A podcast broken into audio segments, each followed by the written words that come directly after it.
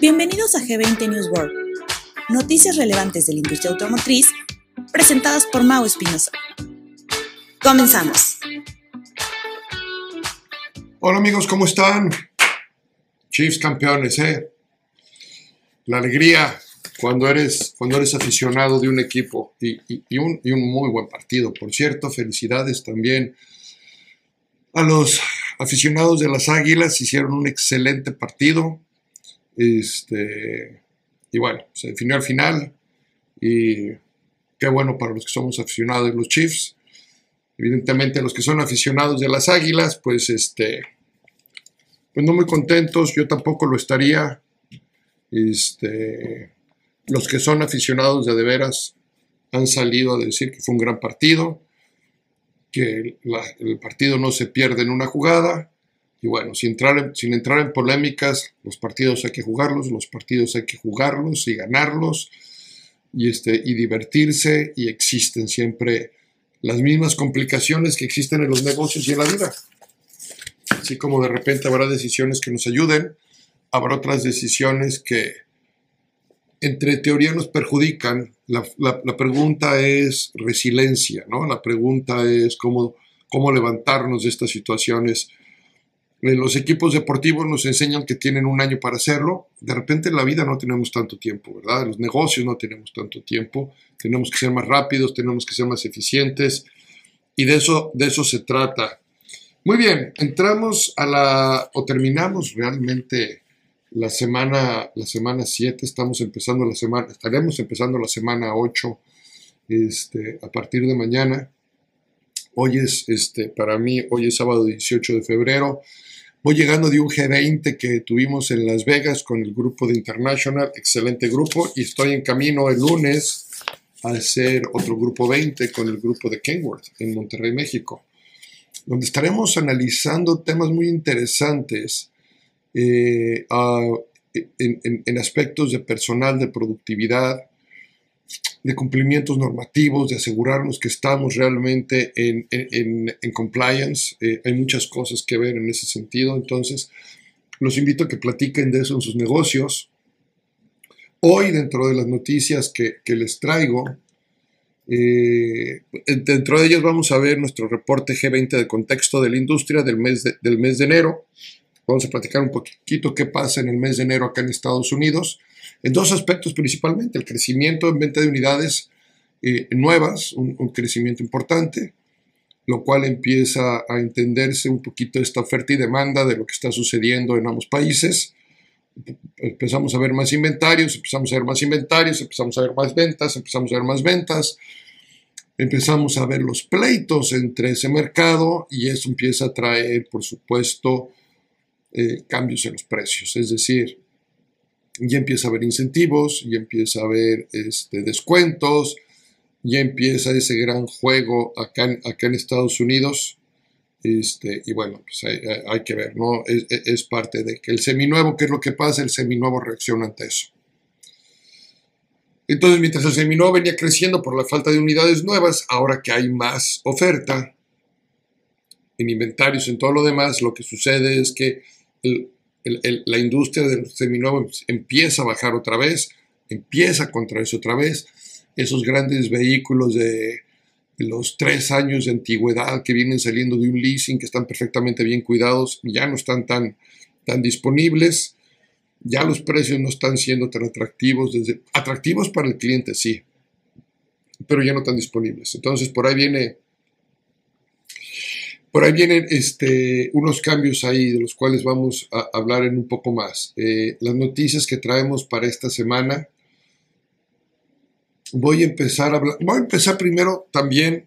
Eh, felicitamos un poco a International. Me toca eh, festejar a Kenworth. Kenworth este año cumple 100 años. me ganan por 80. En G20 cumplimos este año 20 años. 20 años de estar cerca de los distribuidores, trabajando eh, mano a mano eh, con sus KPIs, con sus objetivos, con establecimiento de, metas, con seguimiento a las mismas, con entendimiento de los movimientos que está sucediendo a nivel distribución en el mercado norteamericano principalmente. Saben que tenemos presencia en otras partes del, del mundo, pero principalmente es Norteamérica, México, Estados Unidos. Eh, pero Kenworth cumple 100 años, 100 años de estar eh, trabajando con, con, la producción de, de productos, de estar cerca de sus clientes, de ofrecer un excelente servicio. Eh, vale la pena felicitarlos, mandarles un abrazo. Dice, 100 años marcando el rumbo de camiones de gasolina de 6 cilindros a, unidades eléctricas de baterías, lo que ha pasado en los últimos 100 años. Más de 1.300.000 unidades de camiones y tractocamiones han transportado por las carreteras de Estados Unidos, México Canadá con el emblema de Kenworth. Eh, van a celebrar, por aquí estaba viendo la noticia, déjenme encuentro rápido. Este, aquí está. Eh, Kenworth celebra sus, seis años, sus 100 años sus 100 años, su aniversario diamante, y lo van a celebrar con dos unidades, con la Kenworth W900 edición limitada, ah, disponible en tres configuraciones, eh, y luego por ahí va a salir otra unidad. Eh, dice, ¿cuál es la otra que va a salir? Hay otra unidad pero bueno, ahorita la encuentro. Son 900 unidades de esta W900. ah, ah la 680, la C680 edición, edición especial también. Entonces son estas dos unidades con las que, con las que celebran, no, no va a haber muchas, este, por ahí habrá ciertos afortunados que las tengan. Felicidades a Kenworth, felicidades a todos los distribuidores Kenworth. La próxima semana, el martes, voy a tener el orgullo, como todos los años, lo tengo tres veces al año de juntarme con los dealers y poder ver dónde estamos y celebrar estos, estos 100 años que están cumpliendo como, como marca.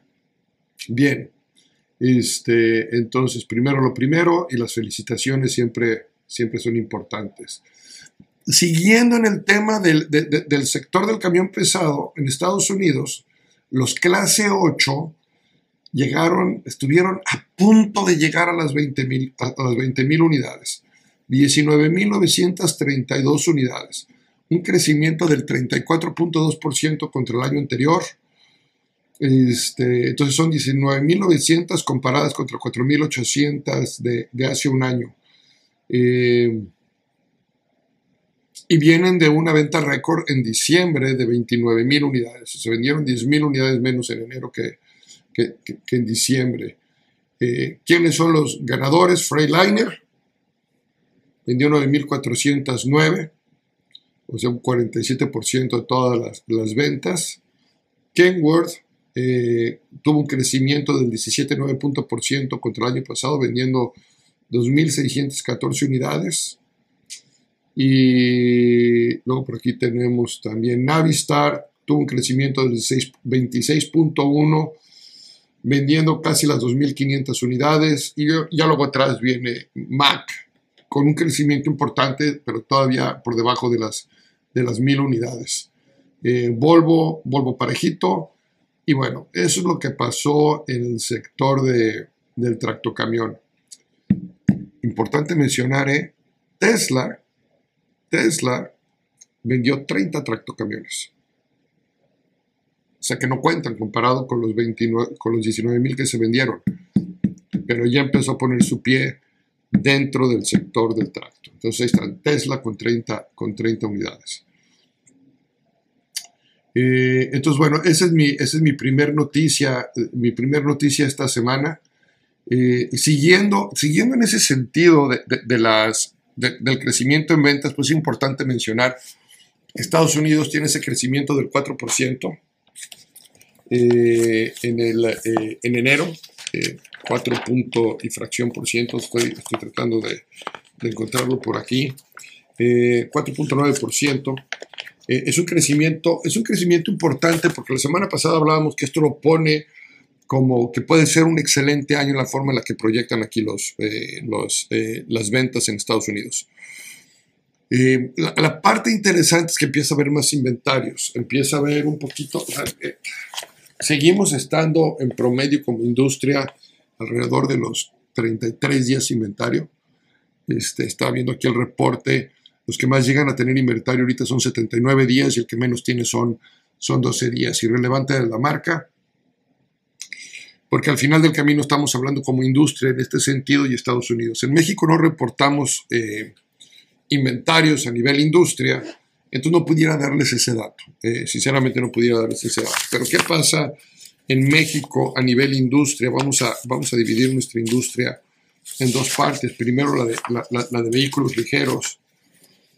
En vehículos ligeros, eh, Nissan vendió 17.147 unidades poniéndose en primer lugar. Chevrolet en segundo con 9.658 y Toyota en tercer lugar con 8.356. Atrasito viene Volkswagen, Kia y Mazda con 7.600 Volkswagen, Kia 7.500 y Mazda 6.591. Más adelantito voy a hablar de los cambios que tiene. Luego, si nos vamos también a la industria, eh, perdón, al sector premium en México, el sector premium, BMW ocupa el primer lugar con 1.038 unidades, Audi segundo lugar con 1.010 unidades y Mercedes-Benz sí se quedó atrás 769 unidades. Hay un tema en Mercedes-Benz eh, con el ajuste de precios que están haciendo que hay que ver cómo va a reaccionar el mercado. yo no sé si Mercedes-Benz vaya a ir a, a, un nivel más arriba del premium pero aparentemente traen ajustes en precios de hasta un 40% o un poco más en algunos de ellos. Entonces habrá que ver cómo, eh, cómo, reacciona, cómo reacciona el mercado ante eso. Este, y voy a regresar a, hablar un poco más de, eh, del, del throughput.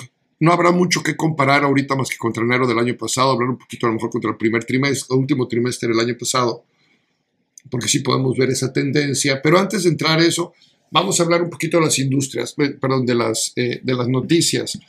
Una de las noticias es que GM, General Motors, firma un acuerdo con Global Foundries para una exclusividad en la producción de semiconductores. Entonces, eh, la pregunta cuando yo lo leí es, ¿quién es Global Foundries? ¿Qué hace Global Foundries? ¿Dónde está Global Foundries? Es, es algo que, que, realmente va a ayudar a que, a, que la, cadena de suministro les avance. ¿Qué significa esta, esta firma o este acuerdo en el que están llegando para, la firma? Eh, entonces, esto se firma en Nueva York. Son empresas de Nueva York. Evidentemente tienen motos en Detroit. Y la, estrategia es reducir el número de chips únicos que se necesitan para incrementar el poder y la complejidad de los vehículos, de la tecnología en los vehículos, ¿no?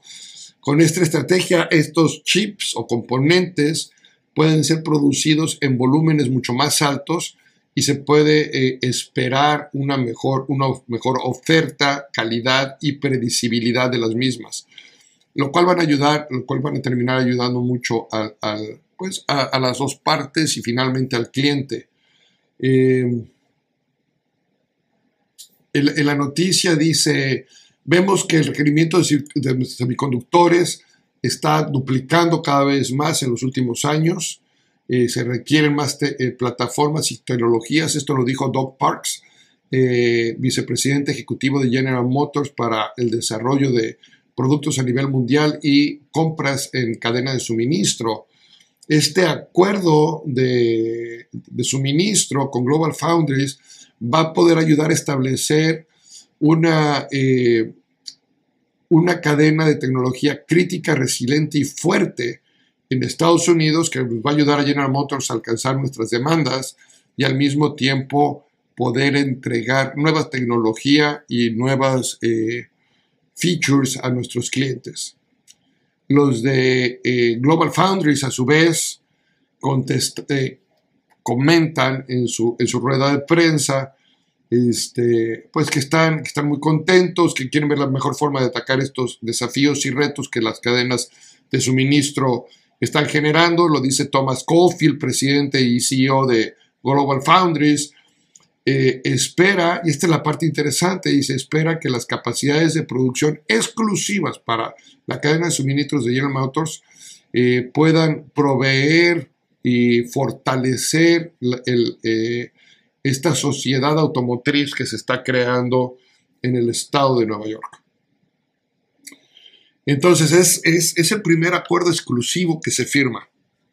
Eh, y, se habla, la noticia sigue diciendo, para los que les quiera, eh, quieran leerla, ya saben que siempre están en nuestras plataformas de, de Newsboard, la noticia sigue diciendo cómo este, pues ya una sola plataforma no va a ser suficiente para, para, para, los vehículos y esto va a venir a hacer varios cambios.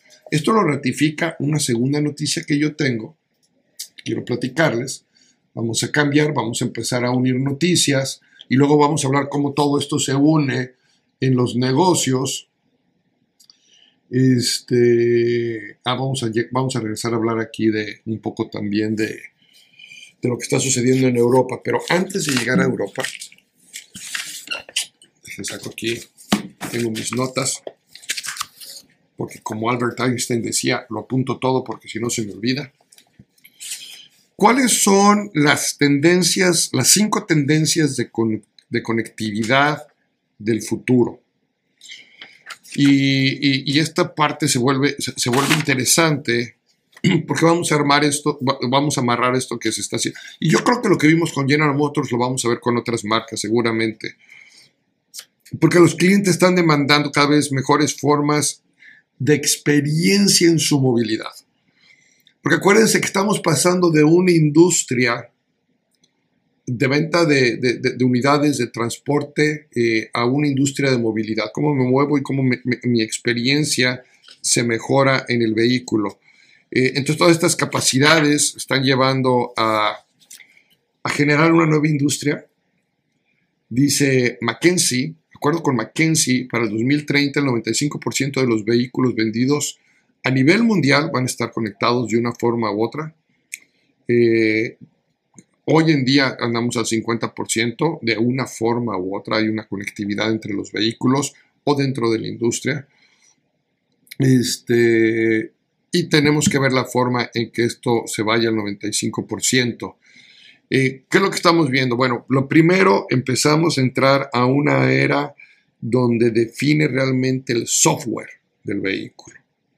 Y estos software de los vehículos, eh, que algunos son propietarios, software propietarios, que la forma en la que se van a conectar, ya sea con su satélite, con sus centros de comunicación, a través de 5G, etcétera, eh, realmente este software va a conceptualizar el, cambio estratégico de muchos de los productos hacia adelante.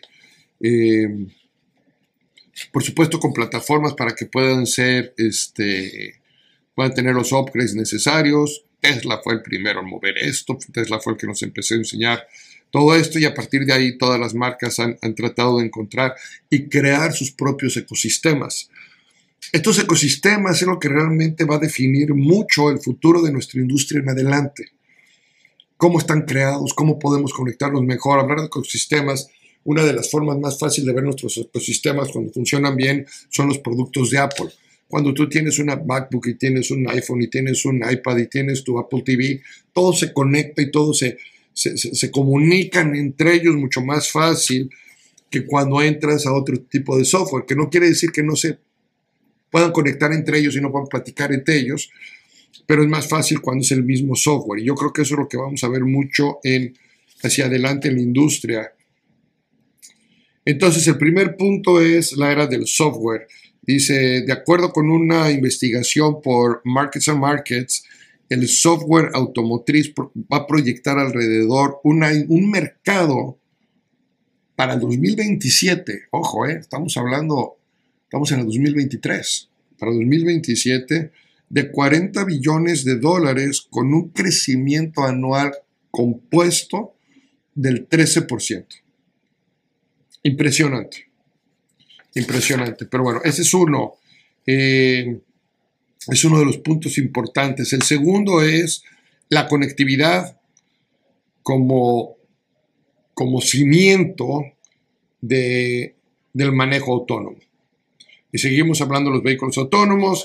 hablando de los vehículos autónomos, ahorita nada más así de, de, de, pasadita, de repaso, porque ahí está la noticia. Tesla también acaba de hacer, este, no le llaman recall, porque no quieren llamarle recall, pero en esencia es un recall eh, de una cantidad de vehículos porque justamente no está funcionando bien esa parte de su, de su software. Entonces, la conectividad, evidentemente, entre más 5G puede haber, y en cuanto llegue inclusive 6G, este, porque no va a tardar en llegar, eh, pues esta conectividad va a ser mucho más, va a ser mucho más importante. Eh, el punto número 3 del que hablan es la movilidad, eh, la movilidad, inteligente o el smart mobility. no nada más es estar hablando con los con tu, vehículo de una forma u otra, pues en la forma en que los carros van a poder platicar e, entre ellos para poderse mandar información de diferentes formas. Este, entonces el Smart Mobility va a ser otro punto importante. El cuarto es la, la arquitectura del vehículo, donde regreso a ese punto de las plataformas. No todo es lo mismo para todos. Y aquí va a estar la parte interesante. Aquí es donde realmente se van a diferenciar vehículos y marcas entre ellos en la arquitectura que van a poder utilizar. Y finalmente, lo que sí no va a cambiar y cada vez va a tomar más fuerte es la personalización del producto. Eh, ya lo estamos viendo hoy en día, como muchas marcas se enfocan mucho. No, un principio es esta accesorización, claramente es un principio de ella pero es la personalización del vehículo. Cada vez el vehículo se vuelve más parte integral de lo que hacemos, de cómo nos movemos, hacia dónde vamos, eh, el tiempo que pasamos eh, eh, transitando de un lugar a otro o los famosos commutes hacen que pasemos un tiempo importante dentro de los, dentro de los vehículos. Y esas tendencias, bueno, cuando empezamos a ver alianzas como la que acaba de hacer General Motors con, con Global Foundries, donde empiezan a hacer cosas exclusivas, claramente si podemos leer entre líneas, que de repente a mí me gusta, y muchas veces me equivoco cuando leo entre líneas, pero eso no quiere decir que no me guste, yo entiendo que por ahí están trabajando cosas propietarias que van a hacer diferenciación clara en la arquitectura y el producto y la tecnología que van a traer ellos. Va a ser la mejor, va a ser la peor, es irrelevante, yo creo que va a ser distinta y al final del camino lo que te distingue es esa justamente esa diferenciación que puedes tener. Entonces, bueno, General Motors del primer paso, felicidades para, para ellos, para Mary Barra dirigiendo este tipo de, de decisiones. Vámonos a Europa, vámonos a Europa, porque el Parlamento Europeo acaba de aprobar la ley donde se van a, se van a prohibir, vehículos, nuevos vehículos de combustión en el año 2035 o a partir del 2035. La, la regulación va a requerir que los fabricantes de vehículos alcancen un 100% de eliminación en las emisiones de carbono para el 2035 en todos sus vehículos vendidos haciendo imposible la venta de vehículos con eh, combustible de fósiles en los 27 bloques o 27 países que están. Entonces, ya, ya se aprobó la ley. ¿eh? Esto, esto también eh, pone que un 55% eh, de reducción en todos los vehículos de emisión vendidos para el 2030 versus, el 2000, versus los niveles del 2021. O sea, esto es algo mucho más alto o, un objetivo mucho más alto que, el, que se tenía, que era del 37.5. Entonces, este, pues para Europa está presionando fuertemente para que esto se dé. Y pues de repente Europa es la que empieza a, marcar el paso y después de Europa viene Estados Unidos, después de Estados Unidos viene México y después viene, o sea, Estados Unidos y Canadá, luego viene México y luego vendrá el resto del continente. Pero este, pues Europa ya el Parlamento Europeo lo aprobó. Esa es una noticia que empieza a poner los precedentes importantes. Aquí estaba lo de Tesla. Tesla mandó a revisión, me llama, manda revisión, no es recall, es una revisión que te vamos a hacer a 362.758 vehículos con problemas en su software. Eh, este problema del software es en el full self-driving, es decir, el, eh, el, manejo autónomo completo, y esto viene para los modelos S y X del 2016 al 2023, el modelo 3 del 2017 al 2023 y el modelo Y del 2020 al 2023. Entonces, si alguno de ustedes tiene un Tesla que cayó en esta eh, en, esta revisión, pues acérquense a sus distribuidores. Este, ah, no, no se pueden acercar a sus distribuidores, perdón, acérquense a la planta. Estos son de, de los detallitos que, que de repente salen a la, a la luz cuando hablamos de esa famosa eh, venta directa a través de las, de las plantas y luego salen estos recalls o revisiones. ¿Quién los va a hacer?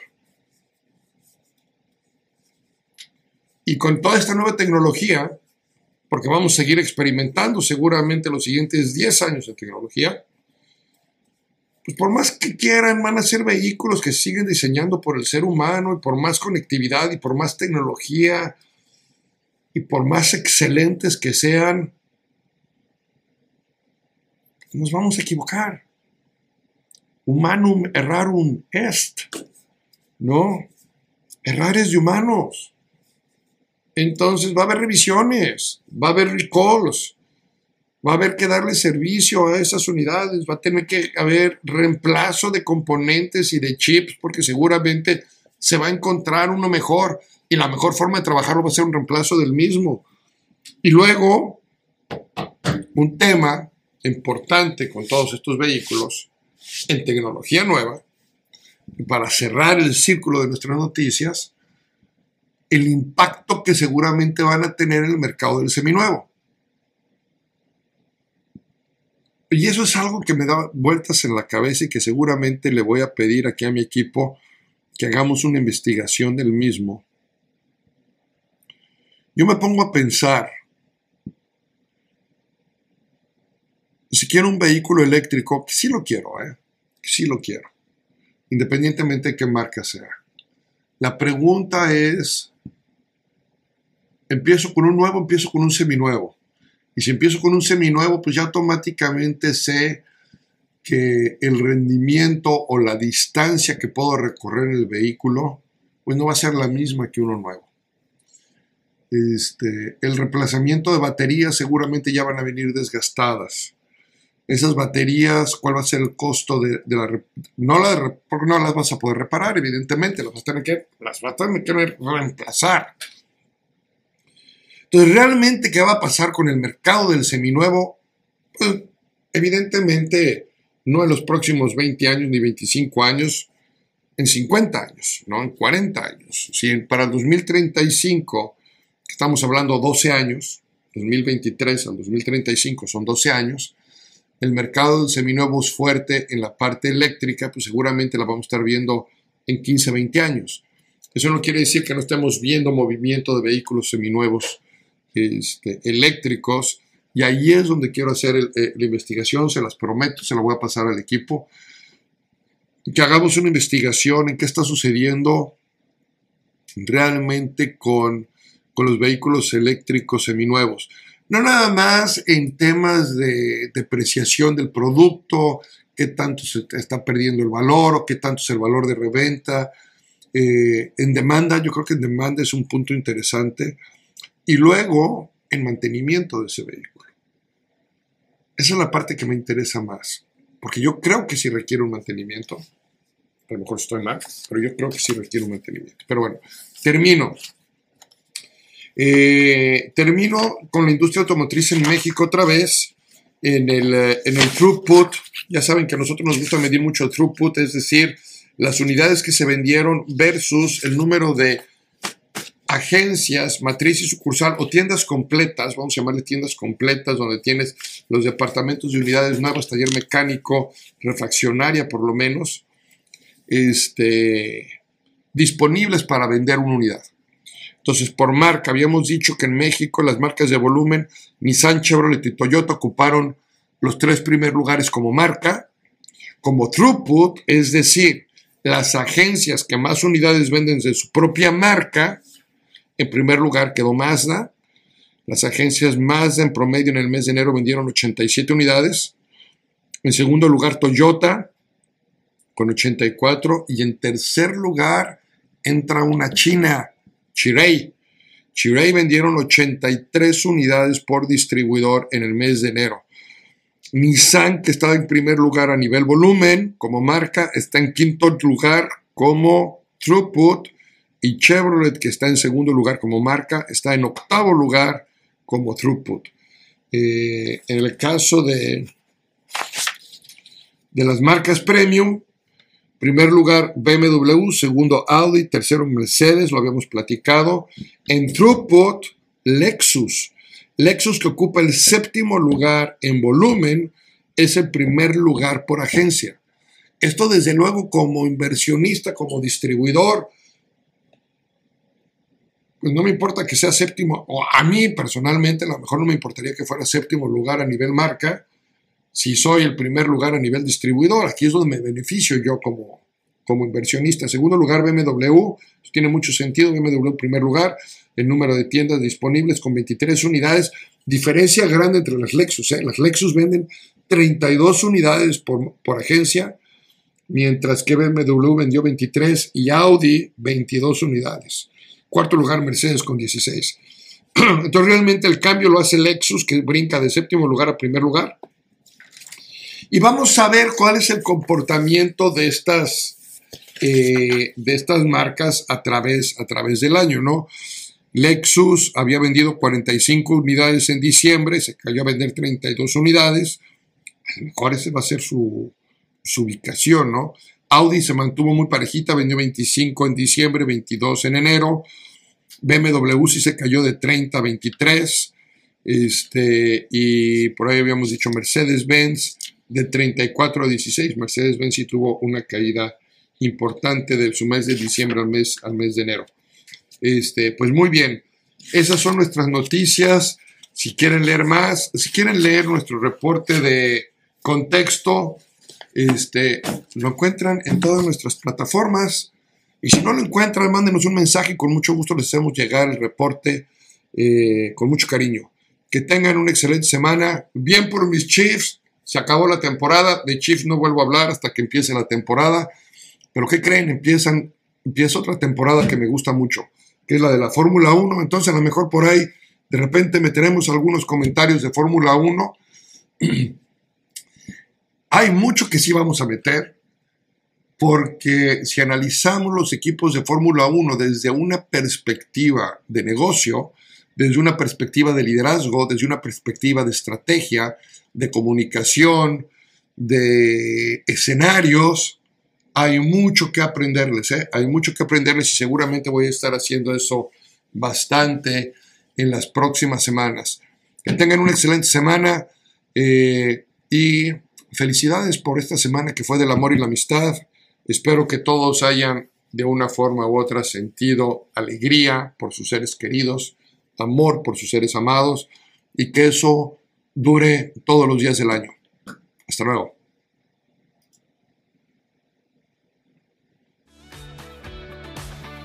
No te pierdas el próximo episodio de G20 News World, todos los lunes.